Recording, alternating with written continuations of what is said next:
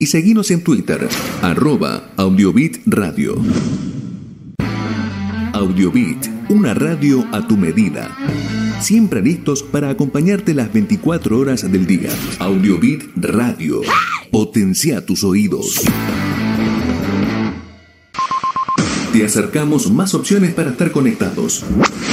Con la aplicación de TuneIn nos podés escuchar donde quiera que estés. Audiobit Radio. O seguinos a través de SoundCloud. Audiobit Radio.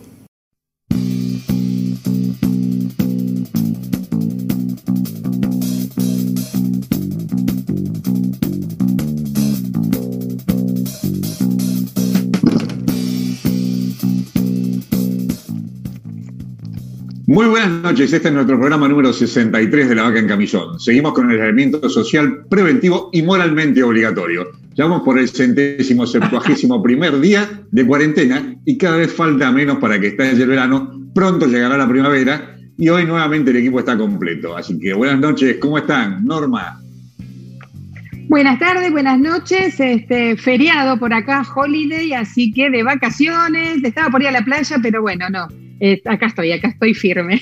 El trabajo y la responsabilidad llama y suspendió. Ahora nos vas a contar por qué tenemos feriado allá. Marcelito, ¿cómo andás? Bien, bien, buenas noches. Fíjate la coincidencia que Brasil también festeja hoy el Día del Trabajo. ¿Sí? O el, perdón, del día del, Día del Trabajo, el Día de la Independencia, perdón, que también es vacaciones, quiero decir. ¿Y vos qué estás festejando, Marcelo?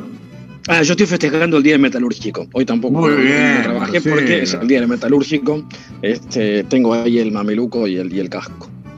Bueno, ahora vamos a ver por qué. Guille, ¿qué contás?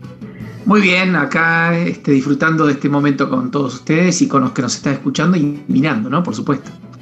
Bueno, bárbaro. Leo, al Leo no lo tengo en la pantalla, pero ya lo voy a ver, ¿eh? ¿Qué tal? Buenas noches, Bernardo. Acá estoy al costado de la pantalla, que no me ve, pero estamos. Este, gracias a todos por estar. Y cuántos festejos, ¿no? Este fin de semana, el viernes 4 fue el día de la secretaria, el día de la historieta. El, sábado 5 eh, creo que fue el día de la barba, me dijo mi amigo Marcelo. El 6 fue el día del sexo oral. Ayer fue el día del sexo ¡Ah, oral. caramba! Yo lo sabía. ¿no?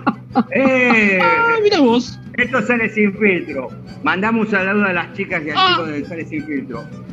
El 6 fue el día del sexo oral, porque obviamente cae 6 del 9. Así que, y hoy todos los festejos que tenemos, Día del ah. Trabajador, Día del Metalúrgico.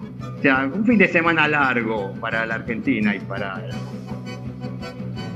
Bien, no, no ¿cómo empezamos hoy? Eh? Bien, eh, claro, sí, empezamos fuerte, eh, bien, está bien. Oíme, Norma, ¿qué festejo tenemos allá? ¿Qué tenés? ¿Festejo de qué? Hoy es el día del trabajo. Así que por eso nadie trabaja hoy. ¿Y el primero de mayo qué festeja? Nada. Ah, no, acá nada, acá nada. Este, quieren que les cuente un poquito por qué, así rápidamente. Eh, acá no se celebra el primero de mayo porque, bueno, fue el lugar donde eh, dio origen a, los acontecimientos que fueron en, eh, la, fábrica de Chicago. Exactamente.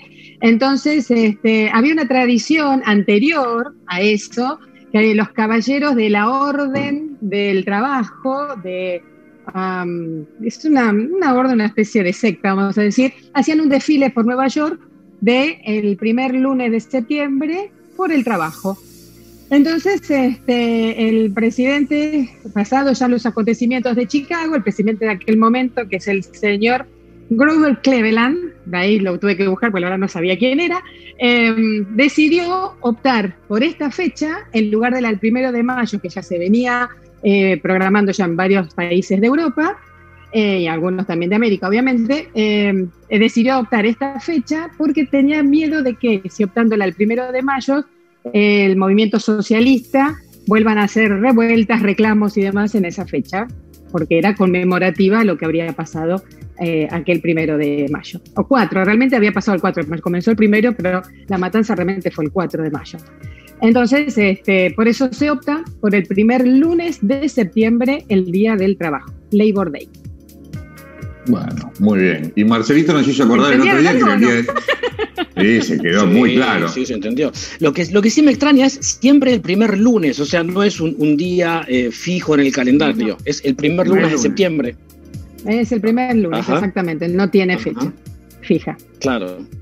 Bien. Porque era la tradición de los Knights of the, uh, Knights of the Labor, que eran los que hacían los caballeros, claro. los caballeros del trabajo que hacían esto. Entonces fue por ese lado el presidente para evitemos problemas, dijo. Y bueno, ya se quedó ahí. Canadá lo adoptaría también varios años después.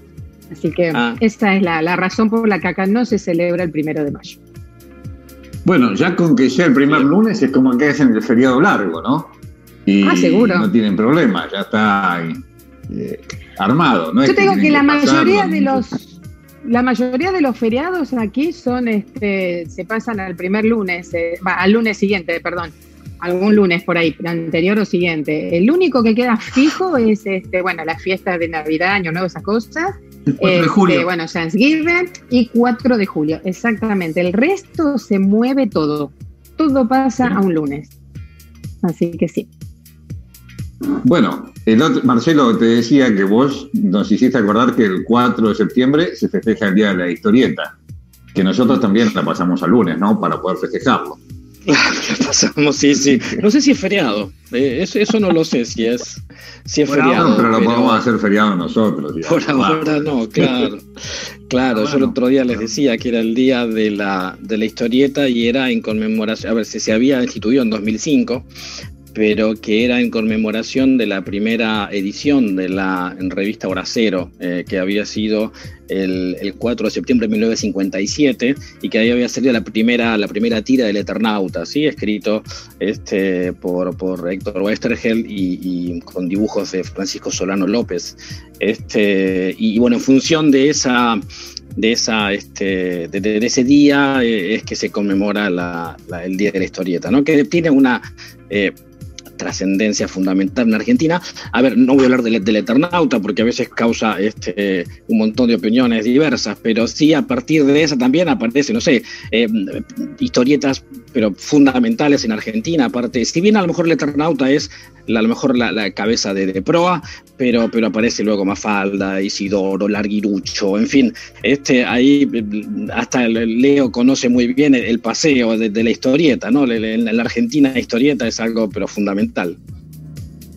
Exacto, Marcelo, y gracias a nuestros oyentes que hicimos esa consigna, preguntamos qué historieta leía o con cuál se identificaba, este, eh, especialmente en, su infancia o en su adolescencia. Y sí, la verdad que la gente participó y nos hizo recordar, que ahora los vamos a nombrar, ¿no? Por ejemplo, eh, Analía de Santa Fe, Mi novia y yo, Patricia de Belgrano, Mafalda, eh, Luis Picasso Piturro, Alejandra de Florida, Mafalda, Cecilia de la ciudad de Buenos Aires, el Loco Chávez, Graciela de Villamar. el Loco Chávez es el que salía en Clarín, ¿no? Claro, claro. Bueno, un poquito para no hacer la lista tan larga, eh, las historietas tenían, este, quizás eh, uno se identifica o identifica lo que era el tipo de Isidorito, Isidoro, Isidoro, Paturuzú, o quizás el Tony, D'Artagnan, pero también eh, algunos ya van a ver que nombraban historietas de esas cortitas de cuatro o cinco escenas o dibujos, como Clemente o Pelopincho y Cachirula que aparecían en Antiojito. O sea, la historieta tenía varias formas de, aparecer y la gente cómo consumía o cómo leía más que consumir en esa época. Y algo lindo también que comentaba la gente de cómo leía o en dónde leía las historietas. Por ejemplo, mucha gente decía que era la típica lectura de las vacaciones en la playa o en la casa en el fondo. O, por ejemplo, el caso mío, yo recuerdo siempre para el primero de enero, fin de año, en mi casa, mis primos, que fueron los que me introducieron en la lectura de las historietas, mi prima Laura traía cualquier cantidad de revistas, historietas, y la leíamos a la tarde después de la, del almuerzo, ¿no? Y, eso me hizo acordar también el canje del 2 por 1 ¿Quién no habrá ido a cambiar dos revistas que ya ah. terminaba de leer por una nueva para seguir leyendo? Porque obviamente no era muy fácil tampoco comprar revistas nuevas todas las semanas, pero este, lindo recuerdo. Andrea de Villarquiza, Hijitus, María de Villa del Parque, Paturucito, eh, Verónica de Capital también Paturucito, Roberto de Quilmes, eh, Isidorito, Carlos de Villa Devoto, Paturuzú y Paturucito, eh, Omar de Purredón, El Intervalo y Tony, eh, Alejandro de Miami, Piturro y, mm, Paturucito y Mafalda, eh, Marcos del programa de Bar de los Perdidos, Condorito. hay un llamadito con Marcos, vamos a ver si después coordinamos y vamos a ver si hacemos un simultáneo de los dos programas o salimos nosotros en un reportaje con ellos allá y ellos acá. Ya diríamos líneas. Eh, Sabrina de Madrid, eh, Mafalda y Patrucito, eh, Silvina de Villa de Bopto, Pelo Pincho y Cachirula. Bueno, y después Inorodo Pereira, Don Nicola, Larguirucho, Lupín, D'Artagnan, eh, el Loco Chávez, Trudy, Diógenes Elillera, Calculín, el libro gordo de Petete, ¿se acuerdan que también había aparecido por televisión? ¿La historieta eh, ese era el libro gordo de Petete o era un...? Estaba, es más, sacó la revista también también estaba el libro gordo de Petete. También estaba la revista.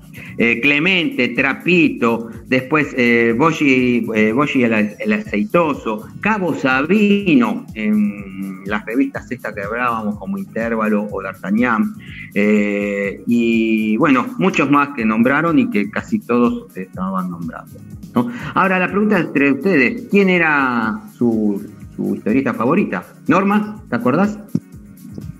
Yo creo, tengo más en mente Mafalda. Tengo la forma de las revistitas que nacían alargadas de Mafalda. Este, pero me suena, por ejemplo, Condorito, Isidorito, Isidoro Cañón. Todo eso me suena mucho también haber visto. Así que si no era en mi casa, sería en casa de mis tíos, primos, algo de eso. Pero creo que personalmente iba más por Mafalda creo. No, otra, no tengo otro recuerdo. Sí, Mafalda, Mafalda fue una de las más votadas, votadas eh, junto con Paturuzú. Guillermo, ¿te acordás de alguna? Guillermo. yo era de leer Lupin, la revista Lupin. Eh, era un formato, eh, una historieta que tenía varios personajes y también tenía un contenido de alguna manera pseudocientífico, por decirlo de alguna manera, que siempre todas las, todo era una vez por mes. Y te daban recetas como para armar una radio, para armar un cohete, para un avioncito, un aeroplano, eh, planos para hacer un barrilete, estaba buenísimo. Y el, estas salían una vez por mes.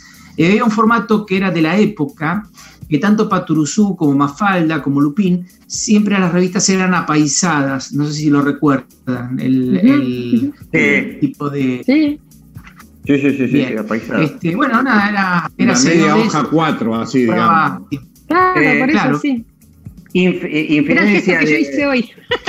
Infidencia de una seguidora que decía, una tal Silvina Devoto decía, y le robaba mi revista, la revista a mis hermanos Lupín, que leían Lupín. No sé quién sería esa oyente de Villa Devoto, Silvina, que le robaba Lupín a los hermanos para leerla. Este, Marcelo, ¿vos qué leías o te acordás de alguna historieta en especial? Sí, sí, de muchas, pero a ver, uno a lo mejor podría elegir una y que supongo a lo mejor la que más recuerdo es las locuras de Isidoro. Este, ahora lo que, lo que decías vos, claro, el tema del, de la eh, historieta eh, todo depende, claro, todo depende de la edad que alguno tenga, ¿no? Porque más de uno habrá leído, por ejemplo, el Eternauta en hora cero, o sea, lo, habrá leído en la revista, o habrá leído Mafalda en la revista Siete Días. Así como eh, uno, uno este, no sé, vio el Loco Chávez en Clarín, eh, que apareció como una. Recordemos que Mafalda había aparecido no como el, original, no como, como historieta, digamos, sobre la Mafalda, sino que era una tirita en la revista Siete Días, como, como el Eternauta en hora cero.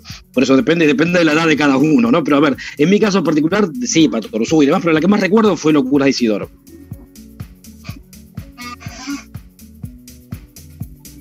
Yo recuerdo, recuerdo haber hecho el canje, como dice Leo, en Reta, cuando me iba de vacaciones. Ahí siempre había revistas viejas o alguien compraba durante las vacaciones y después había que hacer el canje, o dos por uno, o pagabas, eh, pagabas unos mangos, llevabas una y pagabas unos pesos y te traías otra. Y después las que eran en el formato eh, rectangular grande, que era tipo tamaño A4, que era D'Artagnan, el ah. Tony, y la de intervalo era como de revista de amor, o tenía cosas de, amor, los otros eran como el D'Artagnan y se peleaban, eran todas de pelea, no me acuerdo bien qué era, pero era. Chicos, eran diferentes. Tengo unos audios, ¿quieren escuchar lo que también me mandaron? Dale, dale, dale, escuchemos entonces. Decía que tengo unos audios de. Escuchamos a ver si sale bien. Hola, ¿qué tal? Buenas noches. Eh, Mónica de Burlingame. Y bueno, mis historietas inolvidables, Mafalda, esas de cartón naranja, que tenía como la tapa cartoncito naranja, eh, tenía la colección, no sé dónde fueron a parar, pero ay, no me faltaban nunca Mafalda. Bueno, y Paturucito también leía, me gustaba mucho. Eh, esas eran mis predilectas. Ay, qué lindos recuerdos. Esa es Mónica, muchas gracias. Este, y ahora tenemos ¿Qué diferencia había entre Paturuzú y Paturucito? Y Paturuzú era de grande, Paturucito era chiquito. No, no, no, no, Paturucito.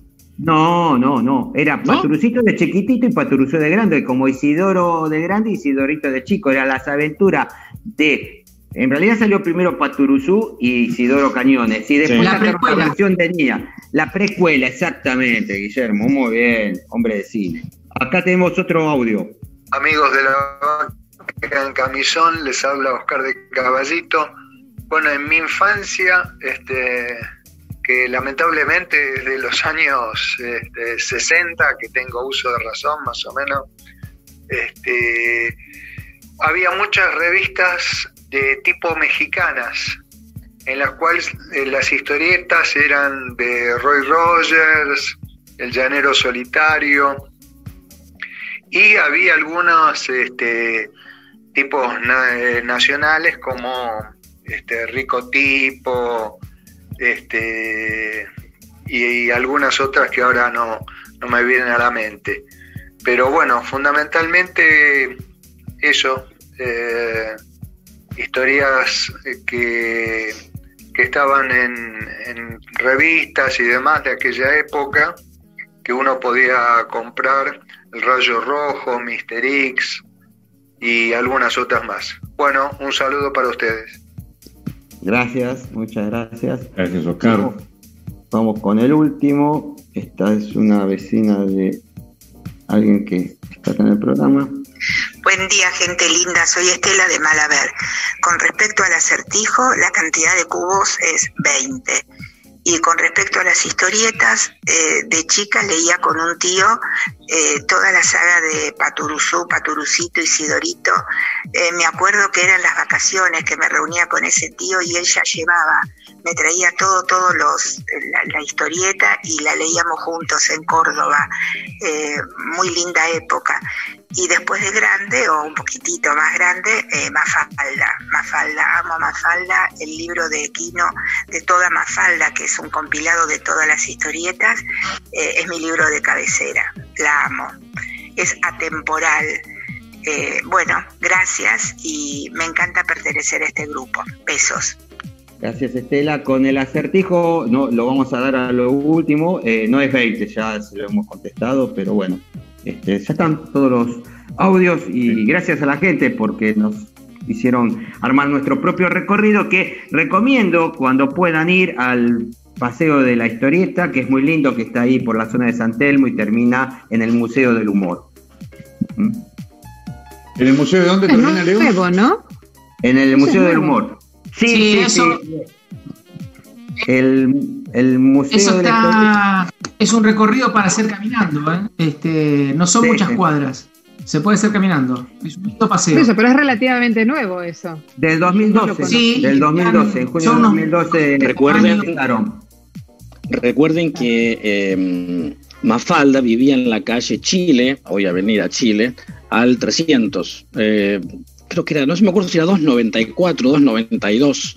Este, y por Avenida Chile, entre Paseo Colón y Defensa. Esas dos cuadras eh, son a lo mejor las principales del Paseo de la Historieta. De hecho, en eh, Chile y Defensa, ahí está, ahí hay un, banco de plaza en donde está Mafalda sentada y está el, edificio en donde Mafalda se sentaba, por ejemplo, con, no sé, con Miguelito, con Felipe, a, conversar por las tardes, ¿sí? Pero eso era en Avenida Chile. Exacto. Ahí se Desde ahí, a la vuelta está, está también. Exacto. no, no, por eso está, Isidoro, claro, claro. Este, te tenía para dar todas las direcciones de puesto, pero me parece que después lo paso por, por WhatsApp, este, porque si no nos quedamos cortos con el tiempo, pero sí, sí, están todos ubicados. Bueno, después, después podemos dar, eh, hacer ese, ese, mini recorrido como una salida tuya, Leo, preparar la salida de, virtual de, virtual, vamos de las historietas. ¿eh? ¿Qué te parece? Sí, sí, muy bueno. Le vamos a pedir a nuestros seguidores que se comuniquen con nosotros al WhatsApp de la Vaca en Camisón, que es el 11 24 64 70 86. Y es importante cuando nos vean por el canal de YouTube, La Vaca en Camisón, que se suscriban. Bueno, ya estamos en septiembre y comienza un segmento nuevo, Marcelo, ¿no? Contanos de qué se trata. Eh, sí, que es un segmento, eh, yo pensaba que iba a ser un poco más, más sencillo, pero este, se, se complica un poco. Este, Pero sí, hoy, hoy tratamos de, comenzar, la, la, idea era hablar sobre, eh, recién hablado mucho de historietas, ¿no? En este caso es algo medio parecido, este, pero de revistas, revistas de música de Argentina, principalmente de Argentina. Argentina tiene, tiene una, una buena historia de, de revistas, revistas de música, qué sé yo, no sé, las más importantes seguro fueron la, pelo y expresión imaginario, pero a lo mejor uno también va, a encontrar, este, no sé, Incorruptibles, o la revista Mano, o la Rolling Stones, este, pero versión argentina. Y, mm, pero ¿qué pasó? Justo se me mezcló con, una efemérides que, que para mí también me pareció muy importante, porque el 5 de septiembre del 75 fue el último recital, fue el, adiós Sui Generis, ¿no? donde Sui Generis dio este, dos, dos recitales en Luna Park, donde se juntaron 36.000 personas. Y entonces lo que hice fue juntar dos, dos revistas, eh, una conocida que es La Pelo, otra es eh, Mordisco. Mordisco probablemente muy poca gente la conozca, a no ser los muy memoriosos, porque después terminó siendo Mordisco una, una revista que eh, fue un suplemento de Expreso Imaginario. Mordisco fue del año 70, hizo ocho números, también por esto, este, hizo solamente ocho, ocho números. Este, no, sí, por eso, no, no, fue gran cosa, pero para, lo, para quienes les interese este, hacer un poco de arqueología eh, de, revistas musicales, Mordisco es interesante porque fue una de las precursoras, ¿sí? una, una de, las, de las precursoras, em, porque después dio origen a una, una gran revista que fue, que fue Expreso Imaginario. Pero ¿por qué? Marcelo, está Mordisco, que es imaginario? Lo, que, claro, lo, que juntaron, lo que juntaron, lo que juntó Mordisco fue junto con Pelo al, director. El director de Mordisco era Jorge Pistocchi. Este, Jorge Pistocchi fue el, director de, Mordisco, que después se acopló a Expreso Imaginario junto con eh, Pipo Lernur y, un montón de gente, que yo, Fontova, este, eh, Ross, eh, el último director de Expreso, de Expreso Imaginario fue Roberto Petinato. O sea, una, fue, una revista muy, muy interesante, pero eh, Pistocchi tenía, eh, trabajaba en pelo y fue el director de, Mordisco. Y me fui al, número 6, porque en el número 6 de, Mordisco este, le hacían una, una entrevista a um, Charlie y Anito. Recuerden que Suceneris era un dúo, no, era, no eran cuatro, era un dúo. Eh, después agregaban, agregaban músicos para, um, no sé, o músicos de sesión para grabar discos o este, músicos para, para recitales. ¿sí? Y para estos recitales y los últimos discos agregaron a Rinaldo Raffanelli en bajo y a este, Juan Rodríguez en batería. Y mm, eh, esta revista Mordisco este, le, había hecho eh, una, entrevista a Charlie Anito y de ahí quería quise extraer un par de un par de frases eh, que me parecieron me parecieron piolas como para entender para entender eh, qué era lo que estaban pensando estos muchachos allá por el año 74. En, más de una oportunidad, Charlie dijo de que la primera, no, a ver, ¿Cuál fue la, mejor canción o cuál es la, canción que más le, gustaba? Charlie es medio como Paul McCartney en ese sentido por cantidad de, este, eh, composiciones que tuvo. La cantidad de sí, canciones editadas probablemente sea uno de los que más tiene en, Argentina, por lo menos de, de rock, ¿no? Eh, y él había dicho cuando ya empieza a quedar solo, un tema precioso que está en Confesiones de Invierno de, de Sui Y mm, hay, hay una, justamente en esta revista Mordisco, eh, le hacen una pregunta a, Anito, que lo sigue Charlie, sobre el, digamos, el, ascenso y descenso o el ocaso de, la, de las bandas y que ellos tenían mucho miedo de eso, porque en, esa, en, esa, en esa etapa las bandas arrancaban, se caían, arrancaban, se caían y ellos eh, tenían un poco esta, esta entrevista del año 74. Eh, estaba en el apogeo, ya había hecho vida, ya habían hecho Confusiones de Invierno, habían sacado, estaban sacando instituciones y después en el 75 es que se, se separan. Instituciones creo, para mí, el mejor disco que, que tiene su Generis. Y, mm, y, ahí hablan y le, preguntan si ellos le tienen miedo a ese ocaso. Eh, le contestan que sí, que, que, tienen un poco de temor. Eh, y ahí es cuando Charlie le, cuenta al, al, eh, al, que le entrevistó, no, no, recuerdo quién era el periodista, porque lo debo tener anotado, no lo tengo a mano, este, y que dice que lo reflejó en cuando ya me empieza a quedar solo. Que ahí sí dejo este, para los, los oyentes que lean esa, esa letra, es un tema precioso, eh, pero que lean, lean esa letra y cómo en forma metafórica es este, el sentimiento de una, una banda de rock de los del 74, pero... Eh, eh, digamos, en, en, palabras, en palabras distintas. Y asociado a eso quise buscar qué revista de estas eh, hablaban sobre el recital de, de, de Dos Y claro, ¿qué pasó? Mordisco ya no existía. En, en eh, el recital fue en septiembre del 75. Mordisco ya no existía. Expreso Imaginario todavía no, no había salido su primer número. Entonces, el único que, que hizo una, una nota fue este, la, la revista Pelo. Y mm, bueno, revista Pelo hace, hace un, la verdad que yo pensaba que iba a ser este, más, páginas, pero no, sacó media, media página, no, no, no fue gran, grande lo que hizo, pero sí habló muy bien. Recordemos años 75, eran años este, para los que lo vivimos y para quienes este, no tienen la menor idea porque nacieron 20 años después, el, año 75, 74 eran años bastante complejos en, en Argentina, ¿sí? bastante complejos en cuanto a, lo político, al, a, la guerrilla y demás, ¿no? Y sí nombraba la pelo este, la, eh, lo importante que fue este recital en cuanto a la, eh, al público, ¿sí? que muchos decían, uh, es una, es una junta de hippies, va a terminar en cualquier... No, no, fue un recital donde se juntaron 36.000 personas, ¿sí? que en aquel momento juntar 36.000 personas era, complicado, pero fue un recital muy pacífico, no hubo ningún, ningún problema, la organización fue muy buena. Se hizo la película, fíjense, más de uno debe, debe recordar a Leopoldo Torre Nilsson. Este, Leopoldo Torre Nilsson fue el que dirigió las cámaras para que después hagan, fíjense, el, lo que era el nivel de Leopoldo Torre Nilsson en aquel momento, era probablemente uno de los principales directores de cine que tenía el país.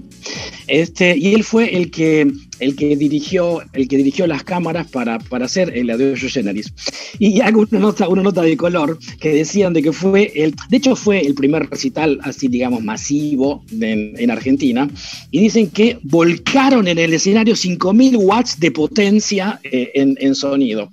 Por ahí estaba mirando, por ejemplo, eh, por ejemplo, ¿cuánto hoy usa, este, no sé, ACDC, por ejemplo, usa un y medio?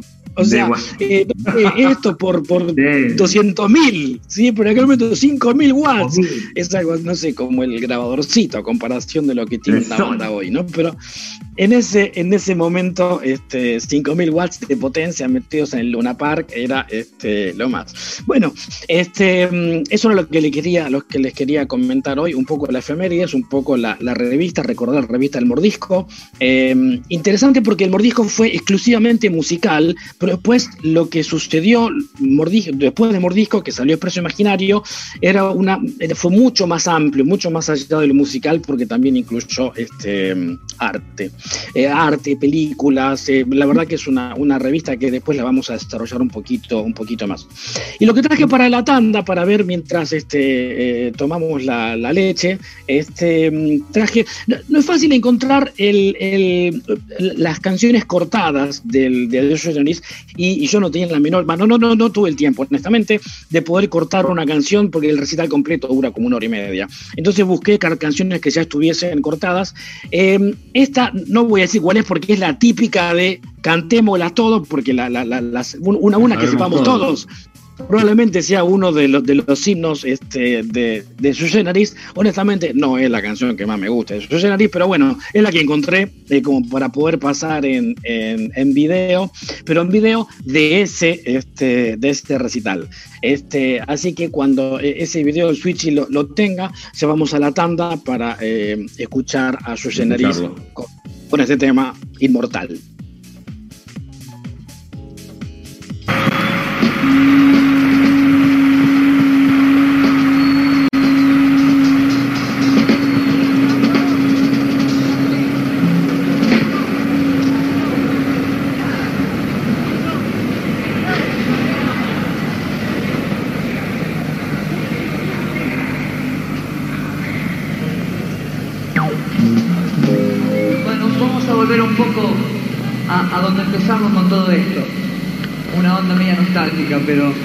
Realmente muy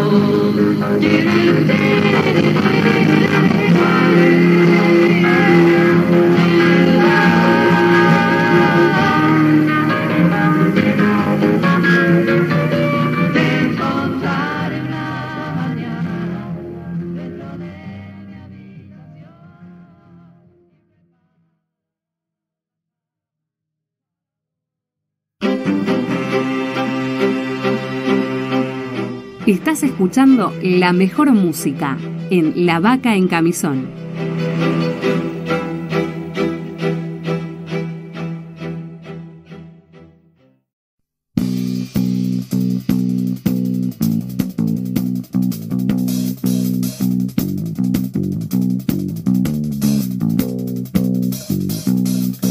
Seguimos en La Vaca en Camisón y les recomiendo que se suscriban al canal de YouTube La Vaca en Camisón para que los puedan ver cuando y donde quieran. Guille, contanos un poquito qué tenemos esta semana de cocina. Ya seguís Bueno, en seguimos yesadito, con la- las- pero ¿lo hiciste antes del yeso o después del yeso? El, En el medio. yeso? En el medio. En el medio. En el medio. Me saqué el yeso, cociné y, y, este y, y después seguimos. Este que no, No se lo enteren que vamos a estornudar. Pero perdón, esa sonrisa es porque efectivamente ustedes creen que yo hice eso. No estamos seguros que hiciste esa salvajada, pero ya está bien. Contanos Bueno. de qué se trata el plato. Lo sacaste, de la, lo sacaste de la revista Lupín, cómo cortar un. Un yeso. Bueno.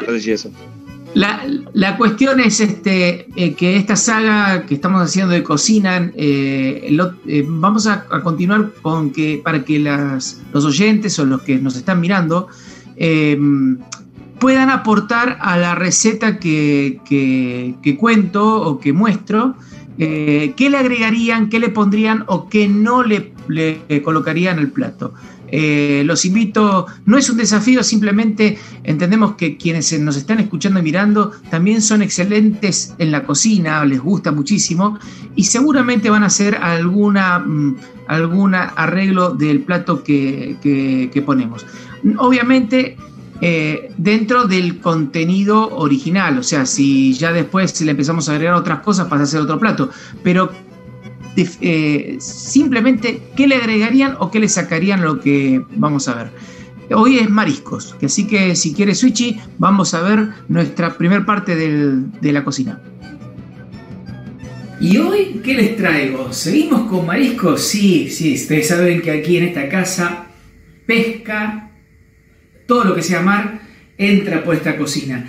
Y hoy les traigo algo que tal vez no es muy común en nuestro, eh, aquí especialmente en Buenos Aires, pero si uno va hacia el sur, e inclusive de ambos lados, tanto del Atlántico como del Pacífico, es muy común la cholga. ¿Sí? Y el- en- del lado del Pacífico se dice chorito y desde nuestro lado cholga. También esto es exactamente, eh, la preparación es la misma para hacer un mejillón. Simplemente la diferencia entre uno y otro que es un poquito más carnoso la cholga y lleva un poco más de cocción. Eh, pero en términos de sabor tal vez un poquito, inclusive un poquito más fuerte. Pero eh, la preparación es muy parecida en ambos casos. Así que bueno, vamos a cómo se lleva, cómo se hace esto. Tenemos aquí algunas cholgas, eh, como vamos a hacer al, al, al ajillo, vamos a tener ajo, un poquito de perejil, un poquito de harina para hacer un caldito, vino blanco y aceite de oliva y sal. ¿Cómo preparamos las cholgas? Bien, lo primero que tenemos que hacer es sacarle la... eh, Generalmente estas, las cholgas vienen así como en racimos, están eh, como armadas, eh, así aparecen en, el fondo del mar. Entonces, las abrimos, le sacamos la primer barba que tiene entre ambas, entre ambas este, valvas, ¿sí? se le saca la valva, Rápido, esto es una cosa sencilla, para limpiar. Ya los tenemos. Y una vez que le sacamos las barbas, lo que hacemos entre ellas es frotarlas. Entonces, todos los restos de, eh, otras, otras valvas que están por ahí o suciedad del, fondo del mar, raspándose entre sí, quedan limpias. Bueno, y acá tenemos ya preparado para poner a cocinar nuestras chorlas. Tenemos las últimas, raspando bien para sacarle. Fíjense en todos los restos que me quedan. Estos son todos pedacitos de cosas que tenían entre sí las, las, las chorlas. Bueno, muy bien. Nos vamos con esto. Ya, en este caso tengo una este, cacerola de cobre. ¿Por qué? Porque como esto lo vamos a ir revolviendo, la cacerola, primero que dispersa mejor el, calor y segundo que no la lastimo. Si uso algún antiadherente, esas cosas es medio complicado. ¿Qué hacemos? Ponemos a calentar. Vamos a poner una porción generosa de aceite de oliva. ¿Sí? Vamos a poner agua, en este caso ya la tengo ya bien caliente el agua. ¿Mm? Esto se va a hacer como un caldo con lo que vaya sacando los jugos. Y acá está, es uno de los grandes secretos que tiene a la diferencia de los mejillones. Los mejillones, el jugo que saca la propia valva es suficiente. En este caso le tengo que incorporar, le tengo que incorporar agua para que el vapor que va generando esta agua vaya abriendo a este, las, las Bien, las ponemos acá adentro. Y lo que nos queda simplemente es esperar a que se abran. ¿eh? Bueno, acá tenemos un kilo de cholgas. Lo vamos a revolver un poco porque estos enseguida se van a empezar a abrir. Se van a empezar a abrir. Y lo dejamos acá. Un poco de sal. Perfecto. Bueno chicos, vamos a estudio, seguimos con el programa y en un ratito les cuento cómo termina este, este rico plato. ¿Yo, ¿Yo arranco? Gracias Guille. En unos minutos volvemos nuevamente a, tu cocina para ver la segunda, parte de lo que nos preparaste. Vamos a ver esos mejillones, a ver cómo, cómo salen, ¿sí? Cómo terminan. Vamos a presentar ahora el segmento L5N y Norma nos tiene que decir a ver qué trago nos preparó hoy para que podamos disfrutar durante la semana.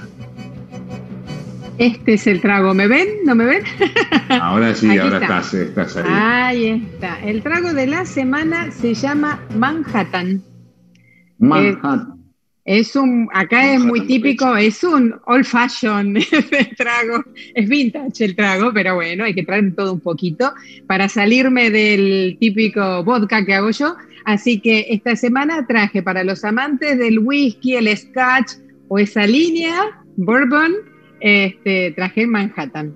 Es muy simple, lleva dos partes de whisky, bourbon, scotch, el que le guste y tenga cada uno una parte de vermú dulce rojo y unas gotitas de bitter, la angostura, eso que siempre solemos hablar.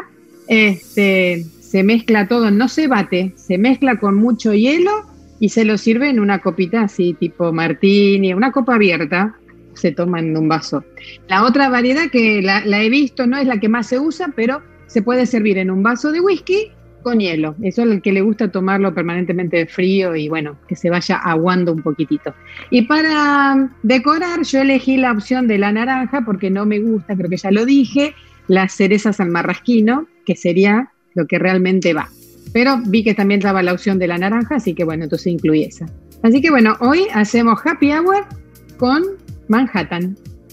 Qué rico que les guste. Es muy rico, es muy rico. Sí, sí, sí. Repetí, Norma, las proporciones, por favor, de whisky y de, y de vermouth. ¿Cuánto era? Llevan dos partes, dos partes de whisky, una de vermouth y tres gotitas de bitter, angostura o cualquier bitter, así esos ácidos que hay. Eh, amarguitos. Pero no se sirven con hielo. Sí, sí lo, no se sirve con hielo, se, mezcla. Con hielo Claro, se mezcla con hielo, si se puede tener el vaso previamente también frío, todo, pero no se sirve con hielo.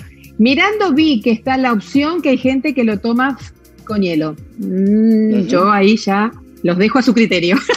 Claro. Este, a mí me gusta más esta propuesta. esta es la típica, o sea, esta es la original, sin nada. ¿El amargo es el amargo serrano o el amargo? No, no, no. no. No, es una botellita pequeñita que se llama angostura. O sea, es un, típico, un tipo de, de amargo. no vos dijiste que amargo, amargón, no sé qué dije, el amargo no, serrano. No. chino y compra un amargo No es el amargo serrano, ver. No.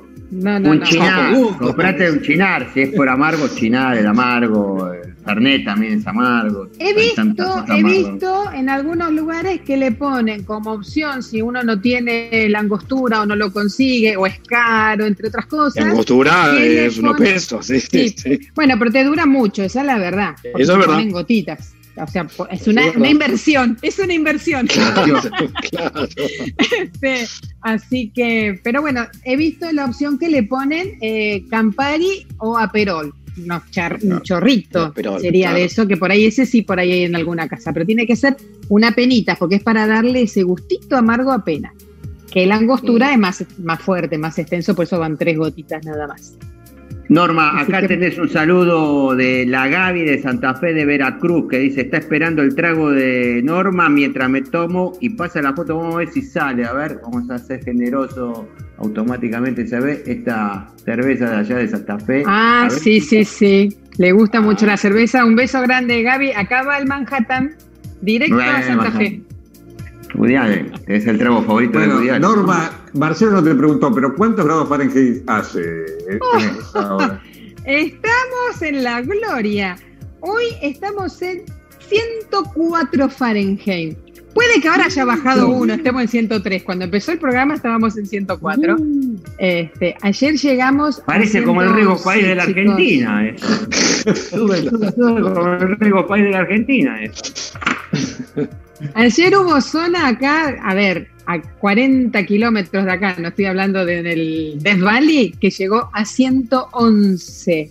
No, una cosa de locos de vuelta, una cosa de locos. Lamentablemente volvieron, no los incendios como la vez pasada, pero mm, en la calentura de la tierra volvió a, despertar algunos este, incendios, lamentablemente. Así que acá estoy encerrada, no me pregunten si afuera está lindo, está feo, porque desde ayer que estamos aparte piden que uno se quede adentro porque no es imposible estar afuera.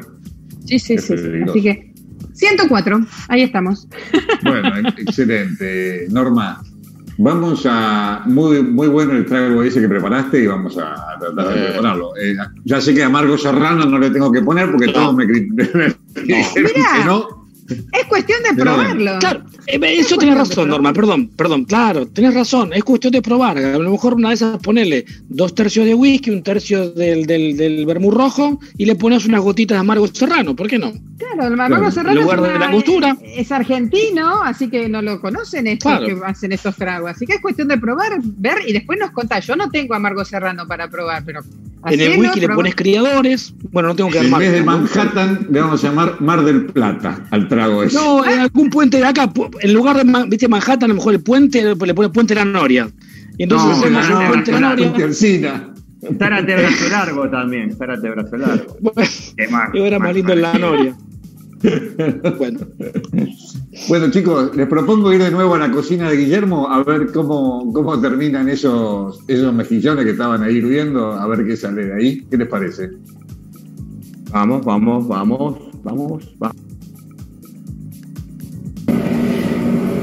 Pasaron 3-4 minutos de que eh, empezamos a, empezó el hervor. Entonces yo lo tapé para que concentre un poquito más la, temperatura.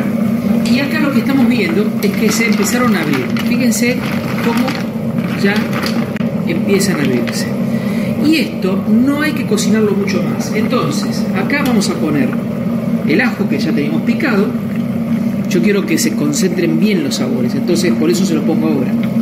Le vamos a poner de harina para espesar, porque esto, lo que nos queda como jugo, termina siendo una exquisita sopa de mariscos. Y por último, una copa de vino. Bien, revolvemos bien y un par de minutos nomás, ¿eh? ¿Por qué? Porque si no, la, carne de, de las cholgas se empieza a reducir ¿sí? Es como que se empieza a concentrar y a poner cada vez más duro. Entonces no conviene pasarnos de cocción con esto. ¿eh? Ahora, esto va a hervir unos minutitos cuando ya le puse el vino y el ajo. Apagamos esto para que se escuche bien. Lo tapamos y en dos minutos, en dos minutos, estamos aquí de vuelta. Bien, pasaron tres minutos, cuatro. Sacamos ya apagamos el fuego y lo que tenemos acá ya está listo para servir. Miren, abro una para ver de qué se trata. Acompáñenme con la cámara. Acá tenemos el, la cholga. Pero Esto se sirve ahora con el jugo, eh, con ese caldito.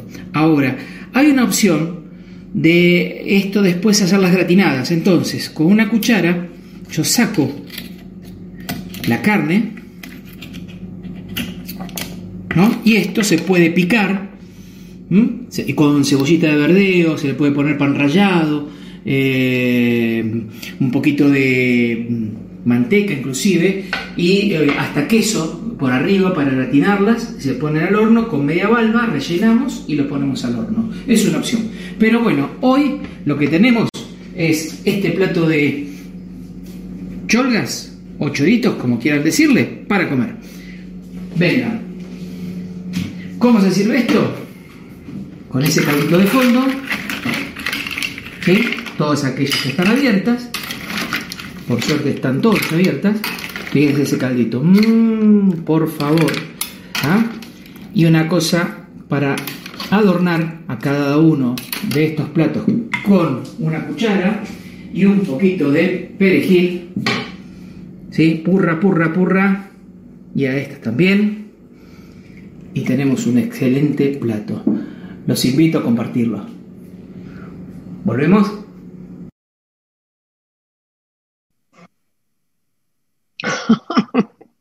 Bueno, Guille. Qué rico, qué rico. Muy rico eso, pero yo te había dicho antes mejillones, pero no son mejillones eso, me decís. No. No, no, son cholgas.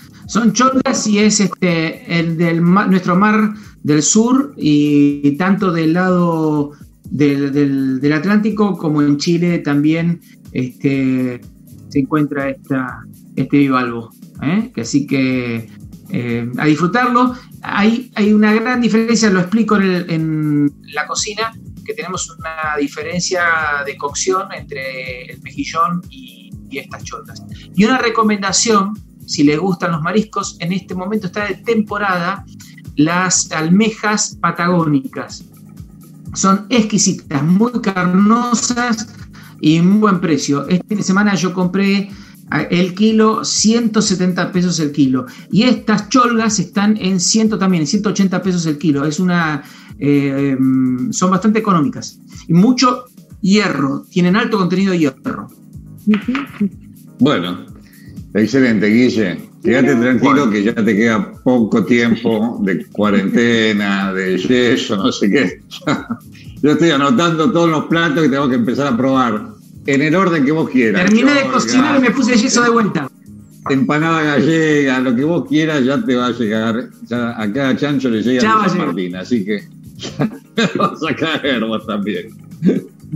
Sí, Leo, contanos si llegó algún mensaje de nuestros seguidores, si tenemos algunos mensajes de nuestros seguidores, porque ya estamos ya casi al, por cerrar el programa, no sé, ya cada vez nos, nos sí, más, que nada, más que nada mensajes nos siguen entrando, pero vamos a dar el resultado del juego que arrancamos allá por el viernes, que también hubo mucha gente que estuvo durante la semana, la semana, el fin de semana mandando respuesta, que la gran mayoría primeramente miraba, la, la consigna era, había un cubo y se preguntaba cuántos cubitos chiquititos le, le faltaba para formar el cubo grande. Esa era la trampita que tenían que mirar muy bien, porque la mayoría de la gente respondía 20 mirando los cubos que faltaban. Pero el cubo grande le faltaba todo una lonja, o sea, era 5 por 4 por 5. O sea que al agregar esa lonja para hacerlo 5 por 5 por 5, se tenían que sumar 25 cubos más y el resultado era 45. Los que acertaron rápidamente, Roberto de Quilmes, Alejandro, Alejandra de Florida, Pedro de Villamaipú, Rosana de Villamaipú, Guillermo de Malaver, Ana Julia de Santa Fe, Graciela de Villa Ballester, María Esther de San Andrés, Oscar de Caballito, Patricia de Belgrano, Luis Picasso, Diego de Elche de España, eh, Graciela eh, de. Para, Graciela la nombro a lo último. José Luis de San Martín y Maggie. Y Graciela realmente tiene el premio especial porque no abandonó. Se cansó de mandar ahora, hace poquitito, al último. Bien, Graciela, no se tiene que abandonar. Bien, ganaste la mención especial y todos recibieron el regalo que se lo megamos por FedEx que auspicia este bloque. Este, la gallinita, mandamos una gallinita. Así que ya tienen algunos la boticita de licor, la gallinita y seguimos con las golosinas de antaño. Gracias a todos los que participaron. Tu espacio, Bernie, seguís. Bueno, la semana pasada tuvimos una adaptación de un microrelato que se llamó Terror en las alturas y nos salvó la radio, ¿no? Esta semana vamos a tener una adaptación de otro microrelato que se llama El hogar de la tortuga, de nuestro ya conocido eh, proveedor de microrelatos que es Sir Helder Amos, y él mismo dice así. Cuando el tío conejo terminó de construir su madriguera, hizo una gran fiesta e invitó a todos sus amigos para que conocieran su nuevo hogar. Unos meses después, a pocas semanas de que llegara el invierno, Mama Osa también organizó una gran fiesta cuando encontró la cueva perfecta en la que invernaría ese año, para que todos la conocieran. La tortuga, que había asistido a ambas fiestas, al ver la felicidad de sus amigos, al sentir lo calentito que eran sus nuevos hogares, sintió que ella también le gustaría tener su propio hogar. Así que desde entonces empezó a buscar por tierra y por mar su casa ideal para hacerla su hogar. De esta forma, la tortuga buscó por años, cientos de años, saben que las tortugas son muy longevas, y pasó toda su vida buscando un lugar al cual podría llamarlo hogar. Hasta que un día, cuando ya estaba cansada, muy cansada y muy anciana, para seguir buscando, la tortuga decidió tomar un descanso y se metió adentro de su caparazón. Y al hacerlo, descubrió que su búsqueda había sido en vano. Ella tenía su propio hogar.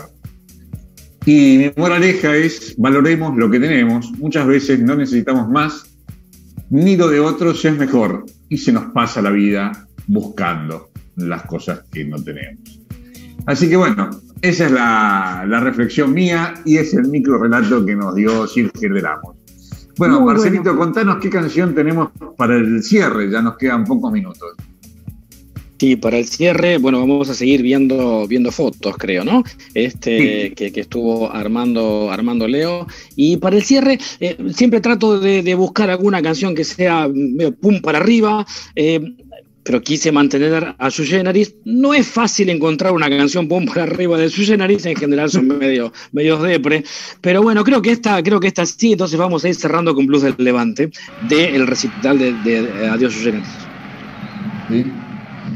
Bueno chicos, el programa de hoy está llegando a su fin y esperemos que les haya gustado. Hasta acá hemos llegado y nos volvemos a encontrar dentro de siete días.